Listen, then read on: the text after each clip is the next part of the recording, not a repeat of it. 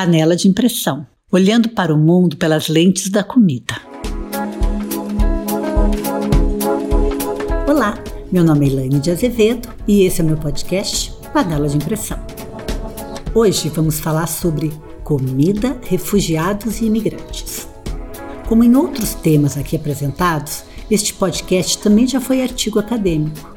Dois, na verdade, que seguem nas referências desse episódio e que eu escrevi junto com uma ex-aluna de mestrado, a Isabela Altué. Já aproveito e mando um beijinho para ela. Assim como muitos jovens cientistas que o Brasil está perdendo, lá se foi a Isabela para o Canadá. Mais uma imigrante nesse mundão. Sorte dela, azar nosso. Primeiro, é bom saber a diferença entre refugiados e imigrantes que a gente vai falar bastante aqui. Os dois grupos saem de seus países para viver em outros, mas por razões diferentes. Os refugiados deixam seu lugar de origem por causa de guerras ou de perseguições, ou até as mudanças climáticas. A gente tem a expectativa de que nos próximos anos ilhas inteiras possam desaparecer quando os mares subirem ou as grandes catástrofes climáticas atingirem diferentes países. Aí a gente vai ter muitos refugiados climáticos que vão ter que ser resgatados e receber acolhimento. Puf, sumiu meu país. Para onde que eu vou? Já os imigrantes costumam sair por escolha própria, em busca de melhores condições de vida, trabalho ou estudo, como a Isabela. Nesse episódio, vamos usar os dois termos, às vezes sem distinção, porque estamos interessados não nas razões pelas quais as pessoas migram, mas como a comida pode ajudar na chegada desses homens e mulheres no novo território. Quando a gente fala em imigração e comida, os estudos sociais mais comuns foram sempre sobre a contribuição alimentar e cultural dos imigrantes ao chegarem em outras terras. No Brasil, por exemplo, tem muitos pesquisadores clássicos como Câmara Cascudo, Gilberto Freire, que estudaram a chamada Fábula das Três Raças, o famoso melting pot alimentar brasileiro, que originou o que o Roberto da Mata chama de culinária relacional que é marcada pela ligação entre os comensais. Na verdade, melting pot é um termo criado em 1780. É uma metáfora para falar de uma sociedade heterogênea que se torna mais homogênea quando seus diferentes elementos derretem juntos em um harmonioso todo ou numa cultura comum. Câmara Cascudo usou esse termo aqui para falar desse caldeirão meio mesclado que se tornou a nossa alimentação, a alimentação brasileira, né? A partir da contribuição dos indígenas, dos africanos e dos imigrantes europeus. Mas, na realidade, não foi bem assim. Não foi nem inclusivo, nem homogêneo e muito menos harmonioso esse tal do processo de formação da identidade alimentar brasileira. Na verdade, esse processo tem elementos bem indigestos, com pitadas de colonialismo e padronização forçada de culturas alimentares invisibilizadas ou destruídas. Mas o foco desse podcast é como combater o preconceito contra imigrantes e refugiados. Como que a comida pode ajudar a promover tolerância, inclusão, conforto e pertencimento no processo de chegada do imigrante do refugiado no seu novo país. Bem, os imigrantes e os refugiados, eles sempre utilizaram a culinária como uma ferramenta para promover pertencimento naquela nova sociedade em que se inserem. Consciente ou não, isso demonstra a relevância da comida na construção afetiva, identitária e étnica desses indivíduos. O antropólogo Jesus Contreras fala que apresentar e compartilhar sua forma de comer pode significar o desejo por reconhecimento. Pode mostrar que o estrangeiro quer ser incorporado pelas suas singularidades. Esse antropólogo espanhol vê a comida como um marcador étnico, que seria capaz assim de viabilizar a união de indivíduos e a construção de relações sociais. Para ele, a forma de alimentação, a maneira de produzir e consumir alimento se relaciona com o território e também com o contexto social de onde a comida aparece e se origina. É por isso que a culinária contribui na construção e na preservação de identidades culturais de caráter étnico. As diferentes formas de cozinhar podem atuar como fronteiras entre os diferentes grupos sociais em contato. E essas fronteiras alimentares atuam como uma via assim, de mão dupla porque eles podem tanto diferenciar quanto conectar afetivamente os indivíduos. Ao mesmo tempo em que ela marca diferenças de identidade entre os povos, a comida também serve como ferramenta de aproximação entre eles. A Mary Douglas também acha que a comida carrega mensagens simbólicas de exclusão e inclusão. Então, analisar o potencial da culinária de refugiados e de imigrantes pode ajudar a compreender os tipos de relação que essa estratégia ajuda a construir. E vários estudos recentes estão muito interessados na relação comida e integração do imigrante. Tem uma antropóloga chamada Fedora Gasparetti que estudou a importância da culinária no processo de inserção dos imigrantes senegaleses na Itália. A Viviane Assunção aqui fez uma tese de doutorado em antropologia social na UFSC chamada Onde a comida não tem gosto, que é um estudo antropológico das práticas alimentares de imigrantes brasileiros vivendo em Boston, nos Estados Unidos. E lá ela relata esses hábitos alimentares brasileiros, mostrando como que esses imigrantes se estabelecem na cidade por meio da culinária, criando ao mesmo tempo a sensação de conforto quando eles comem as refeições nacionais e utilizam o que eles chamam de brasilidade, né, para se aproximar do outro brasileiro, né? Isso tudo parece o brasileiro com saudades do Brasil, não querendo tanto se integrar, mas no momento em que os sentimentos de pertencimento são fragilizados, ele busca a comida como um tipo de ponte para se apropriar da sua própria identidade. Sou brasileiro e para regular suas emoções também, né? Afinal, quem nunca foi atrás de um guaraná ou de uma feijoada quando estava fora e batia saudades verde e amarelo? Mas a ideia, na verdade, era se juntar para isso, comer em grupos, que é quando uma refeição, a comida ganha um tom de cultura, como já falava o George Simeon.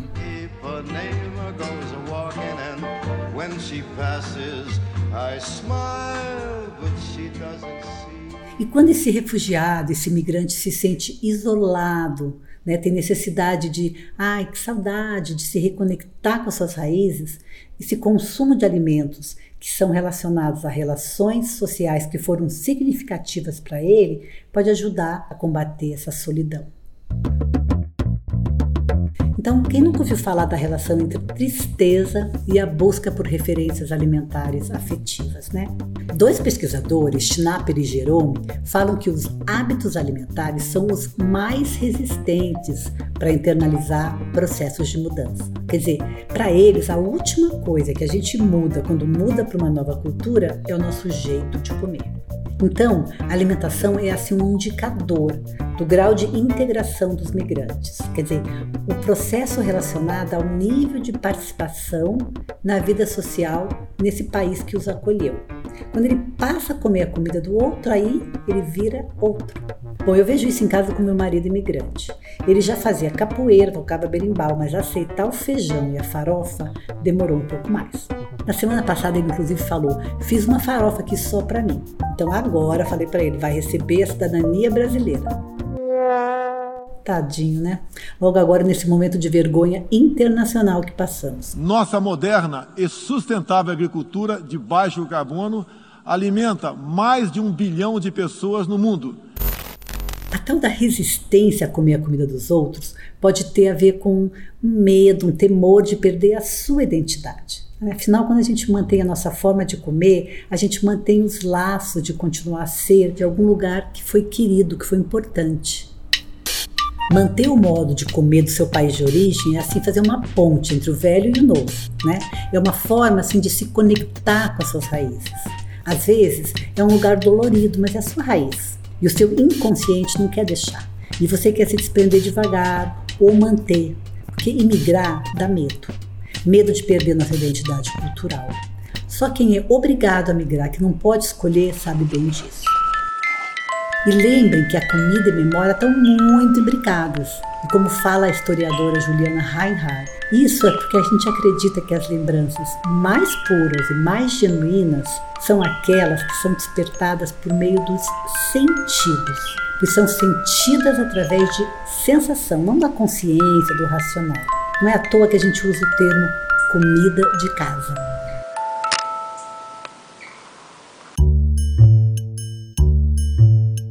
Mudança na dieta dos migrantes é vista como a expressão de um aprendizado de um novo modo de vida.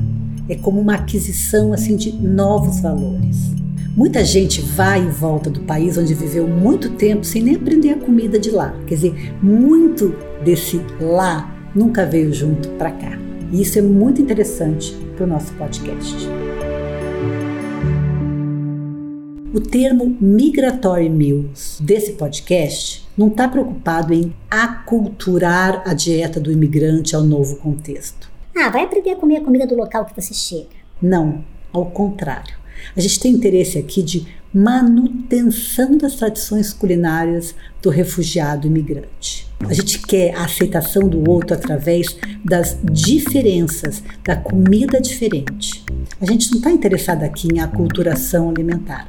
A gente quer manter e valorizar as diferenças, quer o tradicional, provar o autêntico do outro e aceitar eu acho que o mundo está cada vez mais aberto para comer outras comidas, mais interessado nas experiências gastronômicas étnicas.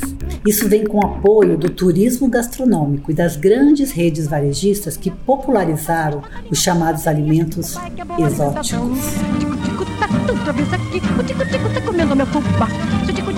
Tem que se alimentar que vai comer umas minhocas no fumal porque a culinária sempre teve um potencial de gerar curiosidade né, e de criar assim, uma interface de contato que permite a aproximação da cultura do imigrante e refugiados. E isso os colonizadores invasores sabiam muito bem.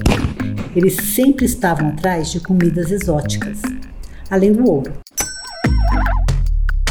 Gente está aqui interessado de perguntar qual que é o papel de manter a culinária de origem dessas pessoas que vêm para eles se integrarem no novo país. O contato por meio da comida possibilita a criação desses vínculos, possibilita a inserção social desses estrangeiros nesse novo território? Eu acho importante pensar sobre as estratégias para valorizar o sabor do país de origem e também para manter esse particularismo cultural alimentar na nova sociedade. A gente quer que o estrangeiro se orgulhe das suas raízes alimentares. A gente não quer que ele abra mão do que é muito caro para ele. Assumir as particularidades para não padronizar o seu modo de comer porque a diversidade é sempre linda. E quando a gente larga a nossa origem, nosso modo de comer, de se tocar, de amar, nossa música, as nossas raízes, nosso cabelo, nosso modo de vestir, muita coisa vai junto, se perde nessa padronização. Então, diversidade alimentar é muito sério.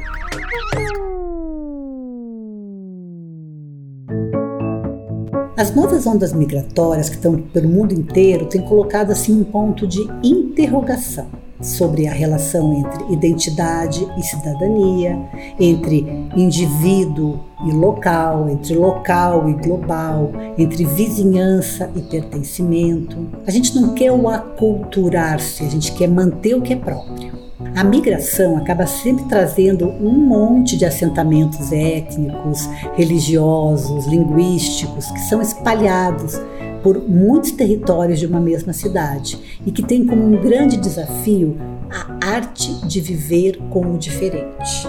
A alteridade, né, que é se colocar no lugar do outro, é um grande desafio do nosso momento. E aqui a gente quer se colocar no prato do outro, como ele é. Normalmente, a cobertura da mídia sobre os problemas da imigração sempre fala dos supostos perigos que o imigrante pode representar à sociedade nativa.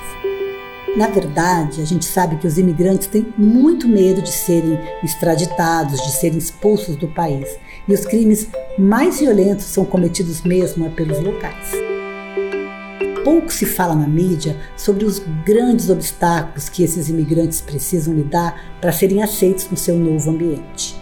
Muitas dessas pessoas têm que lidar com preconceitos étnicos, com as saudades imensas dos afetos, pais, crianças deixados, com dificuldade de conseguir trabalho e de se integrar culturalmente. E antes de pensar que eles são de fora, vamos lembrar que eles são de dentro, né, gente? Da mesma espécie humana. Então, por causa desse contexto social tão delicado, a gente tem que facilitar a inserção desses imigrantes de todos os jeitos possíveis. Precisamos dar importância aos processos de integração de imigrantes e refugiados. E tem muitas formas: ofertas de empregos, apoio afetivo, suporte à legalização. Mas aqui a gente quer ressaltar como que a culinária típica do estrangeiro pode se configurar uma super ferramenta para permitir a sua inclusão, a sua aceitação na comunidade. Será que a oferta ou a valorização da comida de origem desses estrangeiros não seria assim mais uma estratégia para inseri-lo de uma forma mais efetiva? Por que a gente pergunta isso? Porque na comida étnica a gente já vê que há sentimentos positivos de entusiasmo, de aceitação, de afeto, que muitas vezes não estão nos estrangeiros, mas somente na sua comida. Então, oferecer comida ao estranho pode se tornar uma inspiração para estabelecer um contato inicial e também para fortalecer vínculos emocionais e compartilhar esses entusiasmos. Por aqui a gente tem novas ondas de congoleses, de nigerianos, de senegaleses, de balineses, de angolanos, entre outros países da África. Mas também tem muito boliviano, venezuelano, coreanos. A Europa vive uma onda recente de novos imigrantes de diferentes países da África e do Oriente Médio, e os chefes de cozinha estão atentos a isso. Vamos ver então agora algumas estratégias que estão sendo colocadas em práticas para estimular a aceitação desses imigrantes? A proposta dos franceses Louis Jacot e Sébastien Prunier, num projeto chamado Os Cozinheiros Migratórios, é fazer festas e encontros gastronômicos. Nesses encontros são servidas refeições dos países de origem dos refugiados e a comida é preparada por esses refugiados e imigrantes. Essa dupla já organizou o primeiro Festival de Comida de Refugiados em Paris, em 2016, e continua a fazer isso regularmente.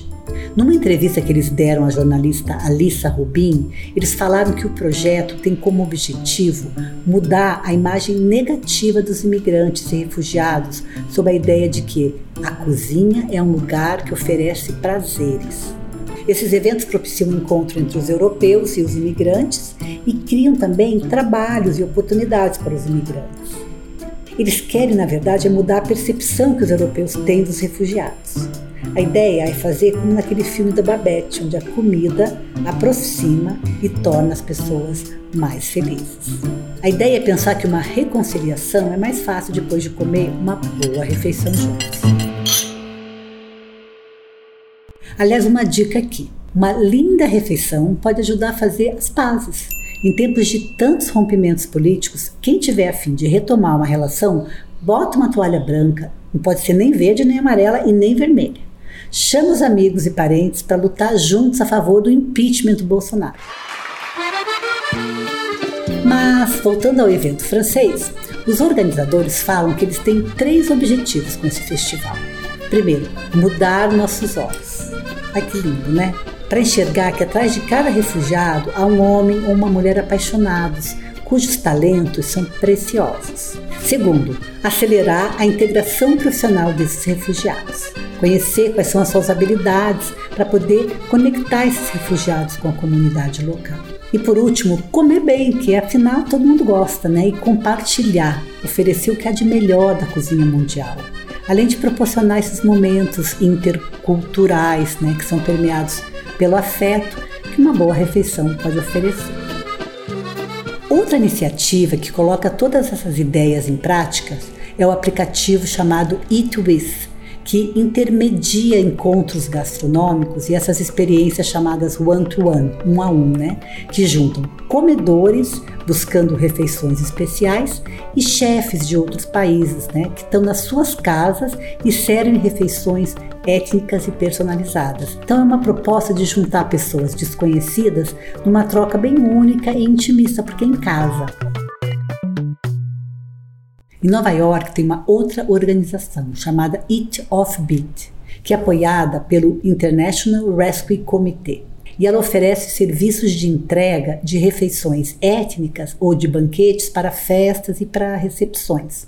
E aí, nesses eventos, os chefes e cozinheiros imigrantes né, e refugiados cozinham também servem a comida e interagem afetivamente com os convidados. E assim eles criam uma integração social e também promovem o sustento dessas pessoas.